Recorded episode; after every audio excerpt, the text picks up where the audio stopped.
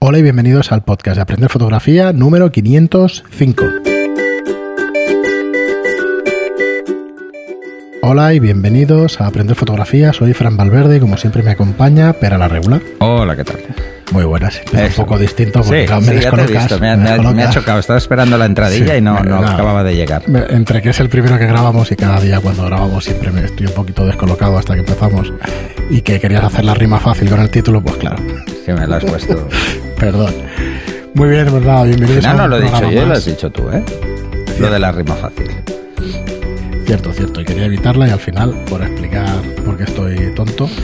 Bueno, eh, volvemos a un programa más con algún comentario eh, aclarando un poco o aportando vuestra visión sobre el tema de Windows, sobre el tema de Mac. Y, y Iván nos ha mandado un email con un poquito de explicación, no lo he leído entero, lo vamos a leer aquí directamente eh, para vosotros, que creo que aporta bastante sobre el material y lo vamos a ir viendo juntos. Eh, otra cosita es que sabéis que Aprender Fotografía.online es una plataforma donde tenemos nuestros cursos para que aprendáis fotografía de la manera más fácil y más rápida, tanto para profesionales como para aficionados. Hay mucha gente que nos escribe diciendo es que vuestro público es aficionado. Bueno, hay un poco de todo y claro, tampoco hemos hecho una encuesta para saber si... Hay, hay de todo. Por ejemplo, en los cursos he recibido estos días varias solicitaciones de profesionales. Porque eran cosas muy específicas que no, que no, no habían probado y me ha hecho gracia. Esto me- Sí, me sí, hace claro. gracia. Así que bueno, ya, ya Bueno, haremos alguna Cuando hacen preguntas son un poco putas, pero, Bueno, claro. pero está bien. Está Claro, bien. ya me gusta. Cada ¿eh? día, están cada día y, y pues, dicen que el que enseña aprende dos veces, ¿no? Sí, sí, sí. La vez que se tiene que formar. decía- luego- No sé si lo decía Aristóteles o. no creo sé que sí, creo que sí.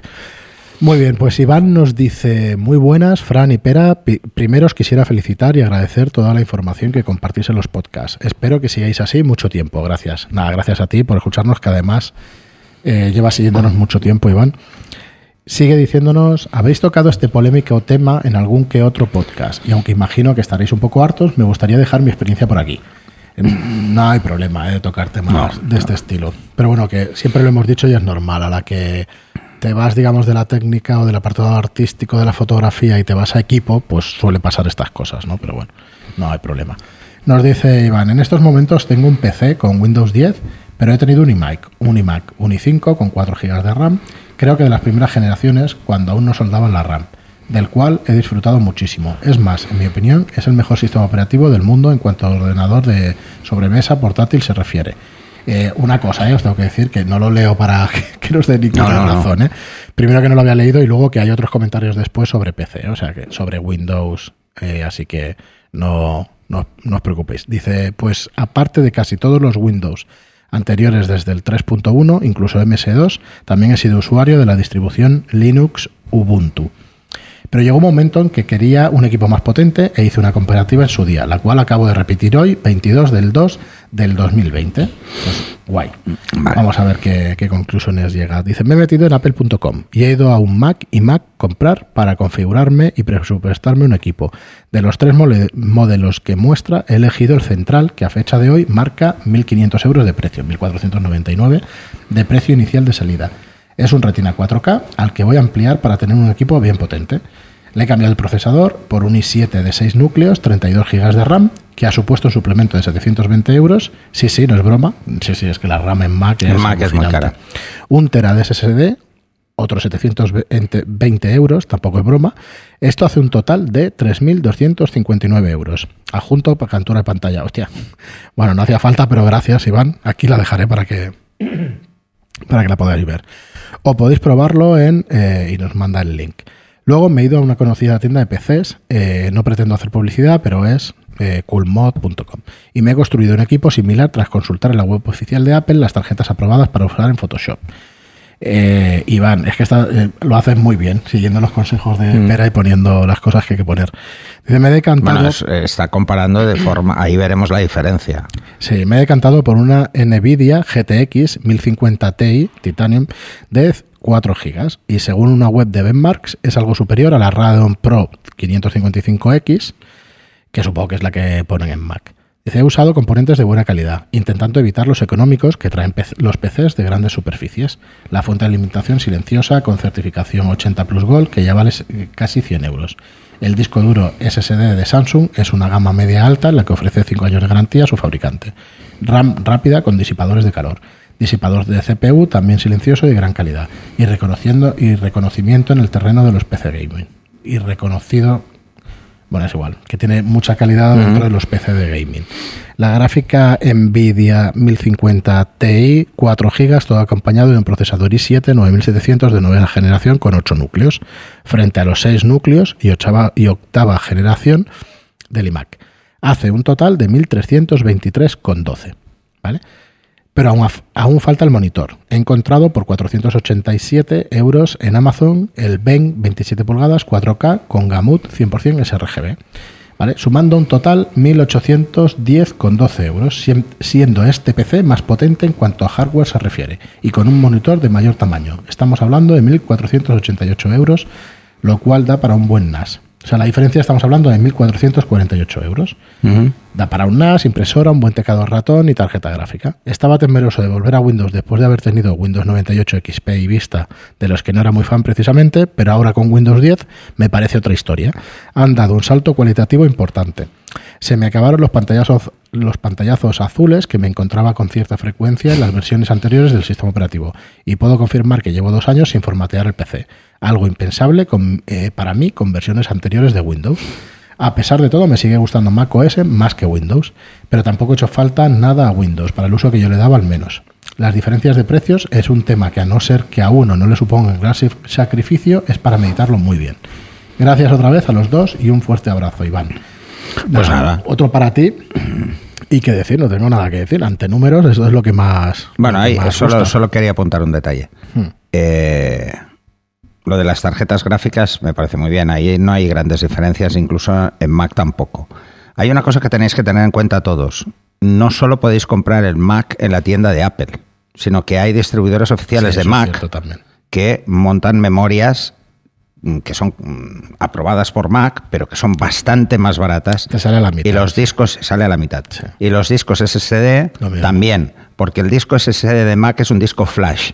Es un disco bastante más rápido que los Samsung si hacéis las pruebas, porque yo los tengo, tengo los dos y los he podido comparar y pff, las diferencias de los discos flash SSD de, de Apple es que es, es muy escandaloso, ¿eh? De verdad, os lo digo muy en serio.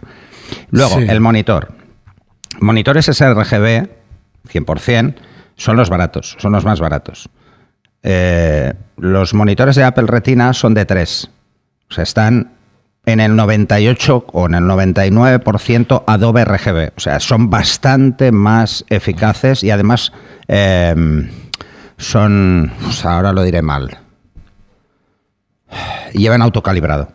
¿Vale? O sea, llevan un, un gestor de autocalibrado. Sí, que los hay también. Lo que pasa los es que hay no también, son estos de pero entonces 487 veréis euros. que el precio, eh, ¿cuánto decía el monitor? El 27. 487 400. euros. Veréis que el precio pasa de 400, Sí, a solo 800, si queréis hacer ese 4K y tal, que por cierto los monitores que está vendiendo más, eh, los iMac son de 5K, es el detalle, pero bueno, eso de 4K a 5K tampoco voy a ponerme yo muy, Aquí el, el- Pero si cogéis ese monitor y os vais a un monitor de similares características, comparáis no solo el Gamount, sino más cosas, os daréis cuenta de que el, el precio del monitor, eh, aunque sea un BenQ o aunque sea el que sea, veréis que pasa de esos 400, 500 euros a 1000 como mínimo, como mínimo.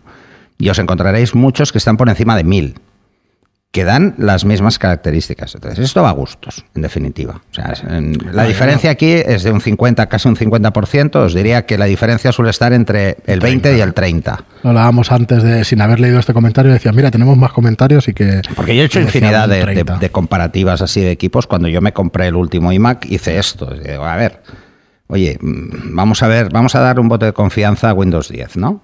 Bueno, no sé si tengo. estaba A ver, Windows yo 10. vuelvo a repetir que tengo Pero un bueno. Windows 10 en casa con esas especificaciones. Y estuve comparando.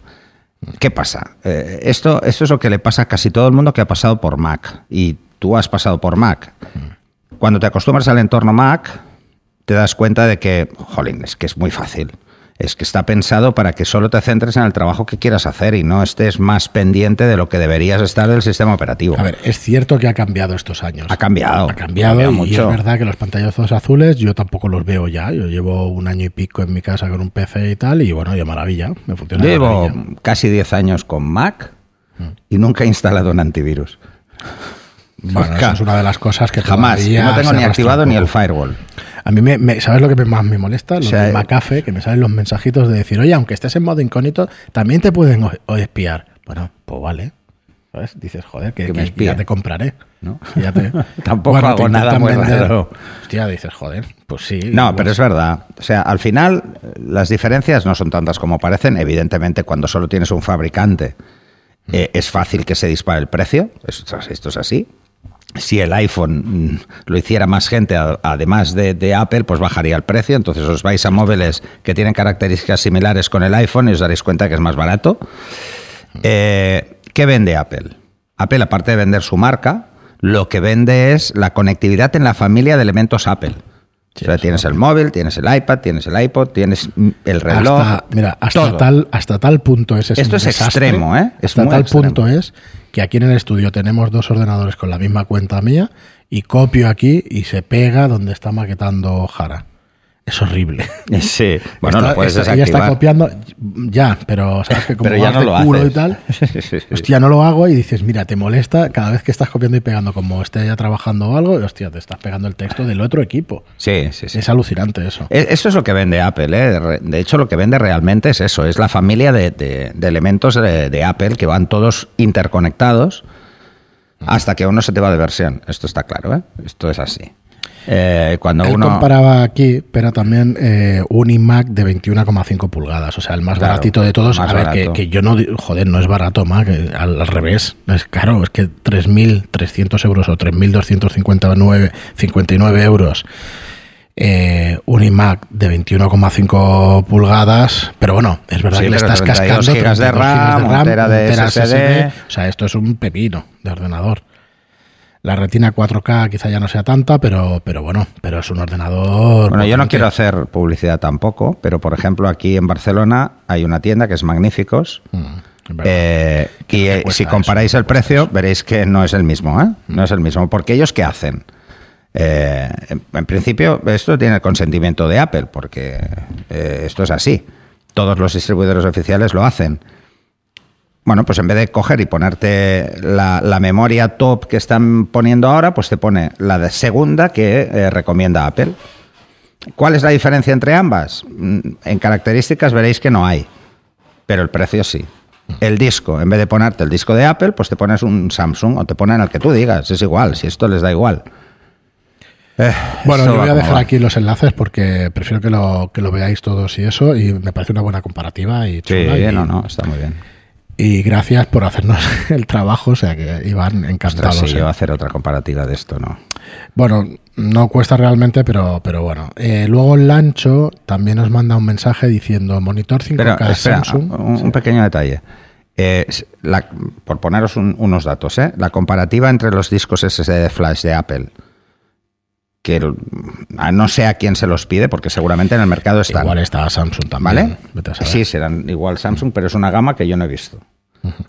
Y la comparativa de un SSD Samsung estándar o incluso otras marcas, estamos hablando del doble ¿eh? de velocidad. No estamos hablando de un poquito, ¿eh? estamos hablando del doble. Para el que quiera que haga la comparativa. Y se nota, ¿eh? yo lo uso, por ejemplo, cuando tengo una sesión, lo pongo en el disco flash para generar los previews uno a uno. y no hay color, sinceramente no hay color. Bueno, como Bueno, hay una de las cosas que, que, mm, quiero deciros a todos los que sois de, de entorno Windows con respecto al entorno Apple. Quizá eh, no se le da peso, pero para mí es lo más importante que tiene Apple, para mí, porque yo gestiono grandes volúmenes de fotos, entonces mm, tengo muchos discos. Y es, por ejemplo, la conectividad en serie de los discos eh, eh, Thunderbolt. Thunderbolt.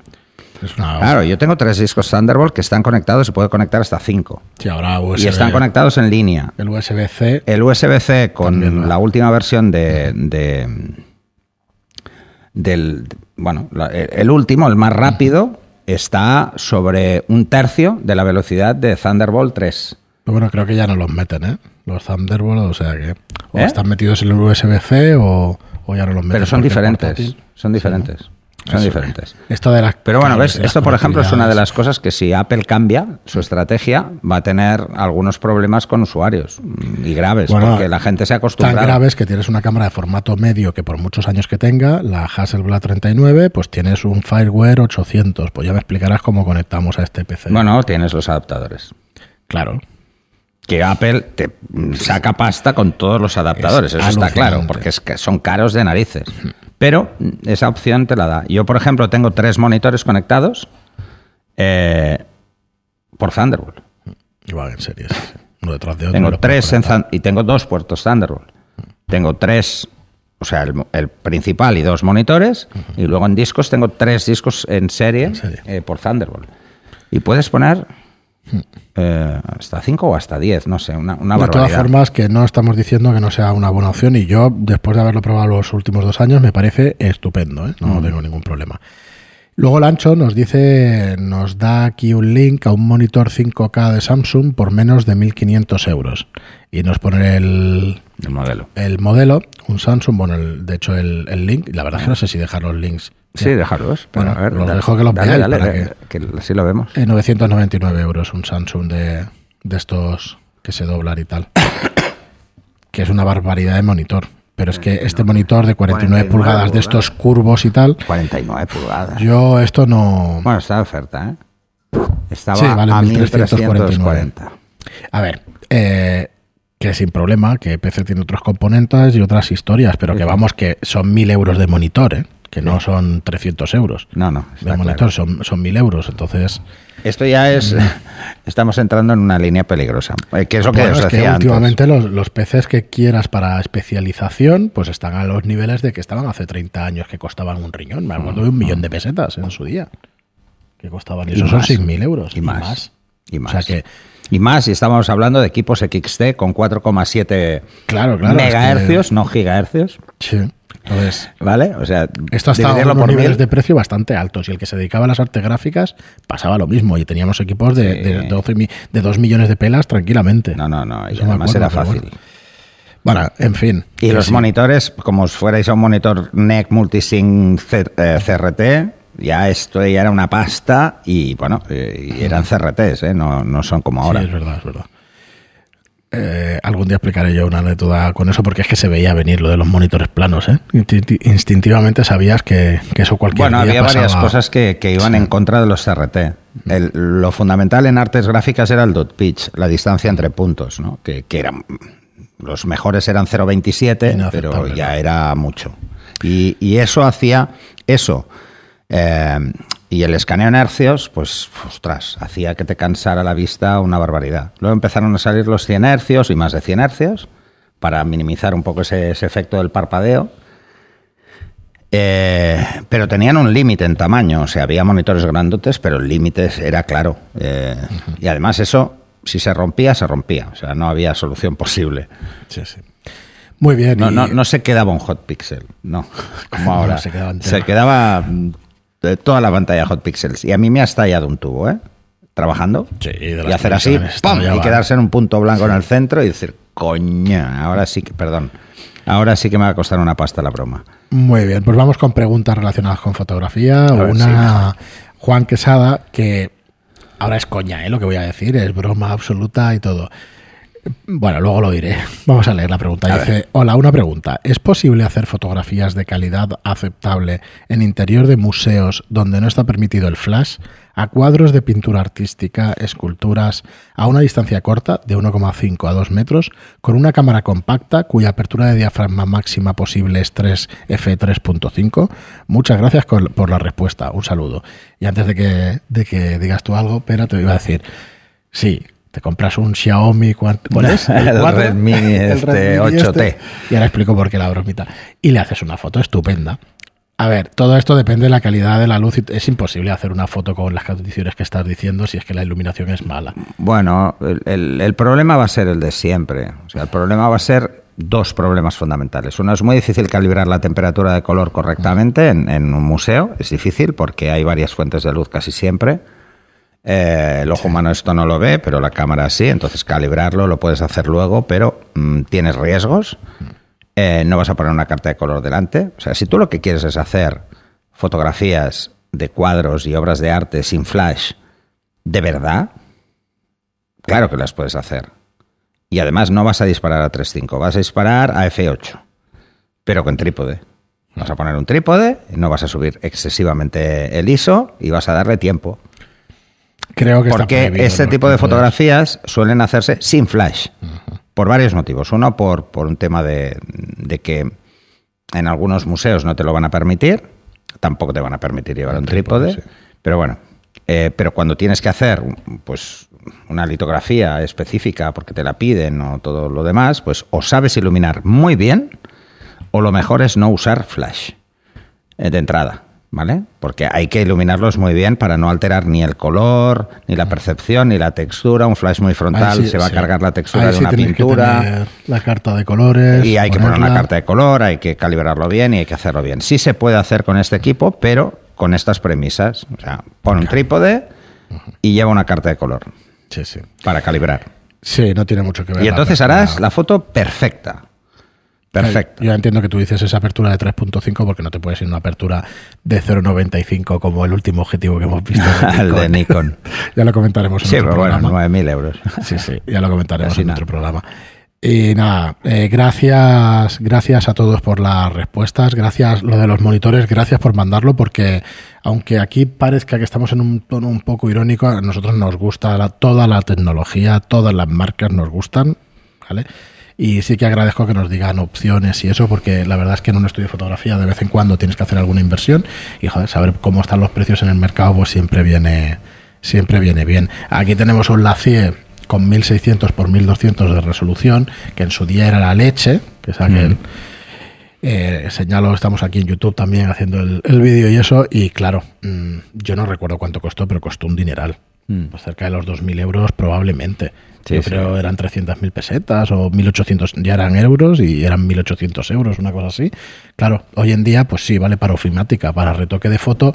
El color es excepcional, pero es que ves los puntos. Ya no estamos acostumbrados a eso, ya No. estamos viendo los puntos. En monitor medianamente grande, Sí. esas resoluciones bajas. Claro, eh, 1600 por 1200 y ahora son bajas, pero es que hace 5 años o 6 años no, eran la hostia. eran- bueno, eran- quizá hace más tiempo, ¿eh? pero entendedme que, que claro, las cosas Yo creo que todo esto cambió y que eso nos gusta mucho meternos con Mac, pero el tema de los monitores iPhone. cambió mucho a raíz iPhone, de los de Retina, de que iPhone. sacaran los monitores y en el iPad. Y eso venía los del iPhone. monitores Retina. Y eso vino del iPhone. Del, Y vino de ahí. Entonces, al final, este salto que se ha dado, que yo creo que es cuantitativo y cualitativo en cuanto a resolución y en cuanto a, es que la a calidad precio es, la calidad es y la competencia en precio de los diferentes fabricantes eh, es gracias a que se dio un salto en este sentido. Y el salto, pues yo creo que se atrevió antes eh, Apple que el resto. Yo no sé, supongo que tuvieron la tecnología, tuvieron la visión y acertaron porque ha ido el mercado Antes, hacia antes ahí. ¿eh? eh, se me ha olvidado. Eh, lo que lleva es, es un procesador IPS.